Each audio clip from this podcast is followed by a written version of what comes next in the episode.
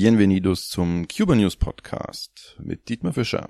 Heute beschäftigen wir uns mit Hurrikanen, wie es dazu kommt, wie die Auswirkungen sind, wann Hurrikansaison ist und was ihr auf euren Reisen beachten müsst.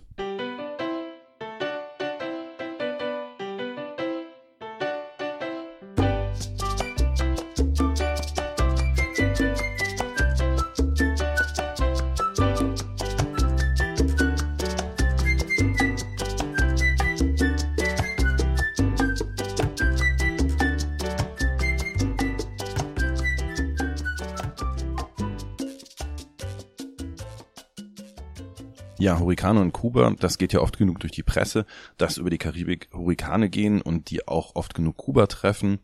Man muss allerdings sagen, Kuba hat ein wirklich gut entwickeltes Notfallsystem, einer der großen Vorteile von guter Organisation es werden Bäume gesichert, WLAN-Antennen demontiert, selbst die Delfine, die, die Delfinshows, die werden aus dem Aquarium evakuiert und natürlich die Bewohner, genauso wie die Touristen, ähm, man kümmert sich darum. Und es gibt ganz wenig Personenschaden in Kuba durch Hurrikane. Natürlich ist der Sachschaden riesig und Kuba hat natürlich auch nicht so viel ähm, ökonomische Kraft, um sich davon zu erholen. Und man sieht diese Hurrikanschäden noch Jahre später und ökonomisch kann Kuba da kaum was machen.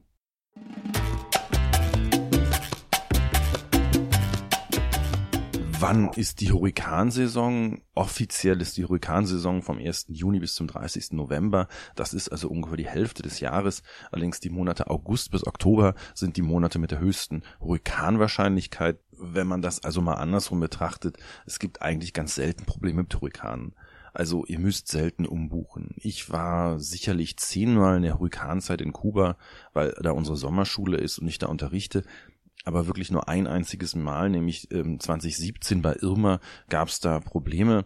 Also ging alles, war nichts Schlimmes, uns traf da nichts. Aber es gab natürlich so sekundäre Effekte wie es gab nicht so viel Auswahl beim Essen, es gab keine Eier, weil die Hühner evakuiert oder tot waren.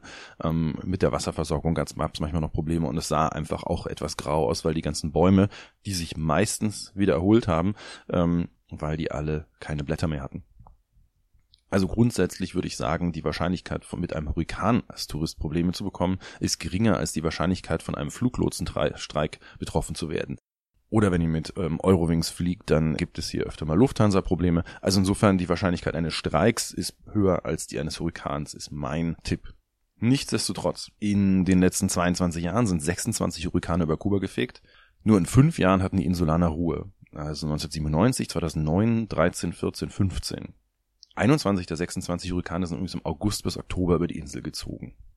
Also wenn ihr wirklich vorsichtig sein wollt, dann meidet genau diese Monate. Ist auch so, dass die Monate heiß und feucht sind, also besser ist es wirklich nach Oktober zu fliegen.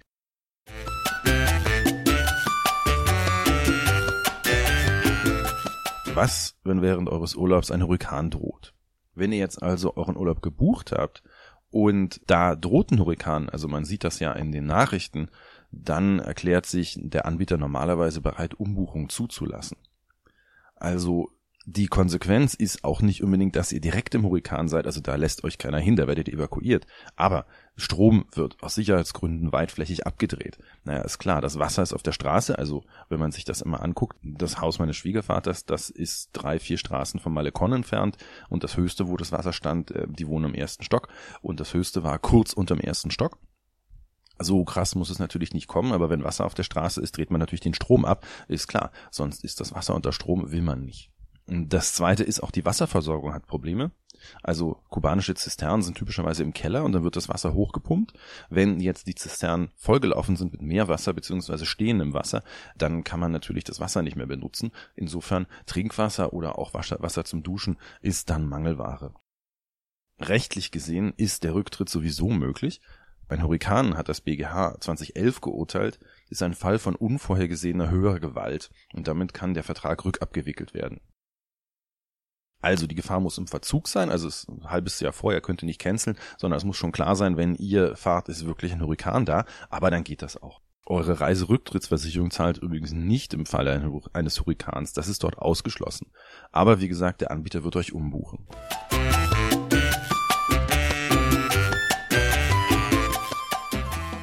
Wie entsteht ein Hurrikan und warum trifft er Kuba? Ich versuche jetzt mal in zehn Schritten zu erklären, wie ein Hurrikan entsteht. Fangen wir damit an. Erstens, westlich von Afrika erwärmt sich das Meerwasser über 26 Grad. Zweitens steigt Wasserdampf auf, also von diesem Meerwasser. Als drittes, das Wasser, was aufsteigt als Wasserdampf, kondensiert wieder, denn oben ist es kälter. Beim Kondensieren wird viertens viel Wärme freigesetzt, die die Luft ausdehnt. Deswegen steigt fünftens der Luftdruck oben und unten ist er niedriger. Dann erfolgt sechstens ein Druckausgleich von unten nach oben und mehr feuchte Luft steigt nach oben. Und achtens zieht dieses Wolkengebilde dann von den Passatwinden getrieben nach Westen zu der Karibik.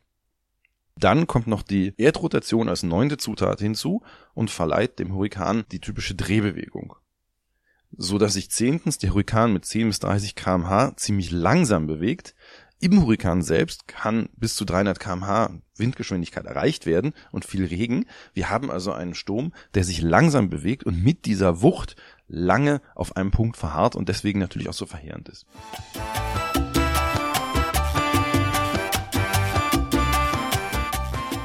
Zyklon, Taifun, Hurrikan. Es sind drei Begriffe für dasselbe Phänomen, die sind nur regional abgegrenzt. Wer einen Taifun erlebt, der weiß, wie sich ein Hurrikan anfühlt und ein Zyklon entsprechend auch.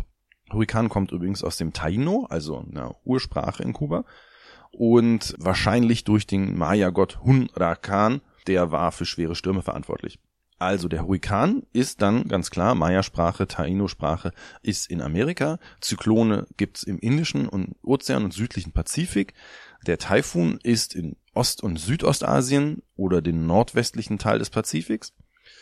Und inzwischen gibt es auch noch den Medikan, das ist ein Kunstwort für solche Stürme, die dann auch im Mittelmeer auftreten können. Das Phänomen und wie es entsteht, ist grundsätzlich immer das gleiche.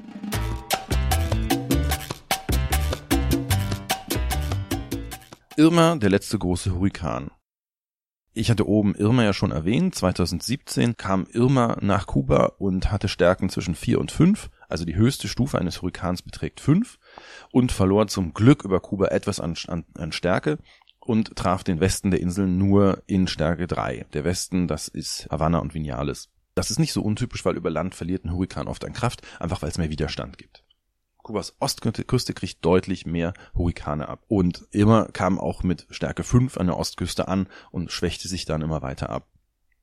Zum Thema Irma auch noch, das ist seit 1932 der erste Hurrikan, dessen Auge Kuba berührte. Das Auge des Hurrikans ist ja dieses spannende Phänomen, dass direkt in der Mitte des Hurrikans Windstille herrscht und kein Regen ist und außenrum die Verwüstung.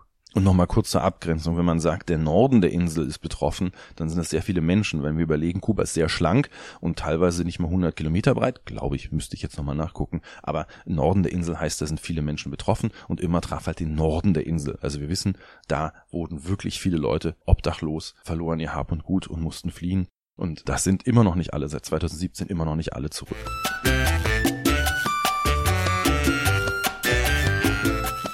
Wenn ihr wissen wollt, wie die aktuelle Lage ist, dann gebt euch einen guten Überblick das National Hurricane Center. Das googelt ihr einfach und dann findet ihr das. Das ist zwar in Englisch, aber da wisst ihr dann ziemlich genau, wie sieht's gerade aus mit den Hurrikanen. Also, Hurrikane sind eine furchtbare Gewalt, die regelmäßig seit Anbeginn der Zeit über Kuba hinweglaufen. Ob das jetzt mit dem Klimawandel stärker ist oder nicht, kann ich nicht beurteilen. Ich gehe mal davon aus, ja, weil ich das sehe, was hier so passiert. Aber gut, ich bin jetzt kein Wissenschaftler und genau das. Also ich bin kein Hurrikanexperte. Ich gebe hier Sachen wieder, die ich woanders gelesen habe. Verlasst euch dann im Zweifel auf die Experten. Nichtsdestotrotz, Hurrikane müsst ihr im Auge behalten, wenn ihr nach Kuba fliegt. Nur grundsätzlich ist es so, es gibt ganz andere Probleme, die euch da treffen können. Ich musste schon mal eine Nacht in Paris warten, bis ich weiterfliegen konnte. Da muss man natürlich dann Hotel bezahlen und all sowas. Also das trifft euch eher, als dass ihr Hurrikanprobleme in Kuba bekommt.